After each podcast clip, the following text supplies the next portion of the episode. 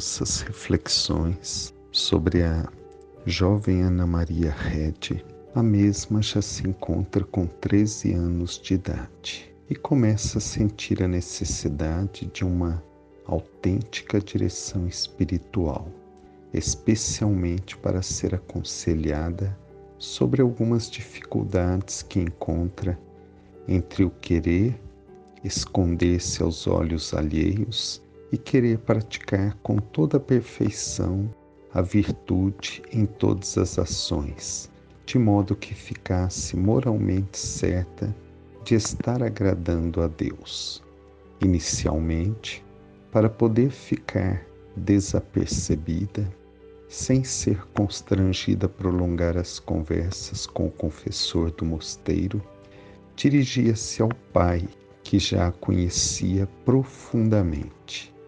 Começar assim uma correspondência espiritual, dispostas de modo que só o pai pudesse ser expressamente o seu assessor, aquele que a compreende.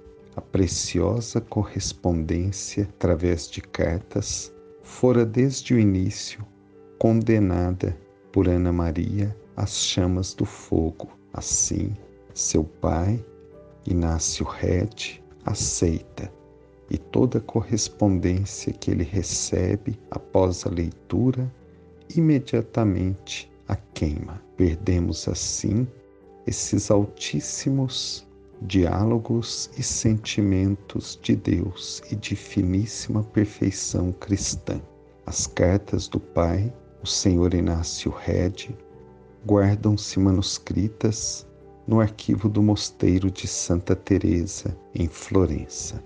Assim, Ana Maria, nesta etapa de sua vida, 13, 14 anos, terá também a felicidade e alegria de conhecer um santo sacerdote, terá uma participação muito importante em sua vida, que a compreenderá e fará se compreender por esta alma atenta, que é o Padre Pellegrini, que nós posteriormente voltaremos à sua importante participação na caminhada espiritual de Ana Maria Red.